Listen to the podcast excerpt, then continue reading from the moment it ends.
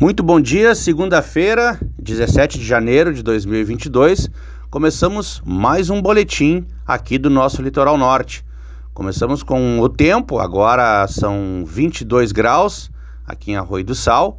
A bandeira é amarela, o mar está relativamente calmo, pouco vento, mas a tendência é que tenhamos aí no final do dia pancadas, como aconteceu no sábado e também no domingo. Vamos para a previsão do tempo durante a semana. Apesar do calor e das chuvas que ocorreram ontem, as chuvas voltarão a marcar presença todos os dias aqui no nosso litoral norte no final do dia. A volta das chuvas será uma tendência nessa semana que começa hoje.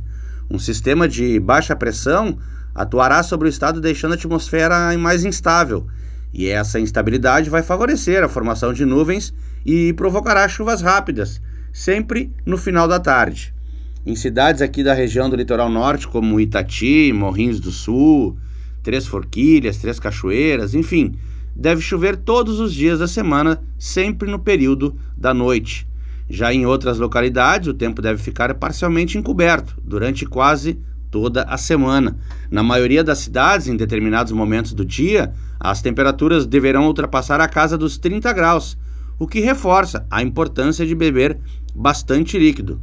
Segunda-feira, hoje, então, sol com muito calor durante o dia e chuva no período da noite nos municípios de Palmares, Cidreira, Osório, Tramandaí, Imbé, Capão, Maquiné, Terra de Areia, Itati, Morrinhos do Sul e Três Cachoeiras, com as máximas chegando a 32 graus. Amanhã não será diferente, tempo também parcialmente nublado, com chuva no final do dia, nos municípios conforme falamos acima. A tendência é que quarta-feira seja igual, quinta e na sexta-feira, sim, a tendência é que já não tenha mais essa instabilidade no final do dia. E uma notícia triste: uma criança de dois anos de idade morreu afogado numa piscina em Arroio do Sal. Uma criança de apenas dois anos de idade morreu após cair na piscina na manhã deste domingo.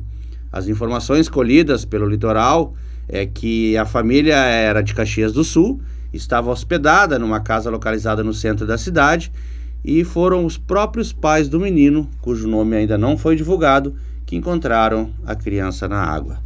É uma notícia triste, né, pessoal? Bom, essas e outras informações, eu sou o Vitor Garcia e falei aqui para o grupo RS Com.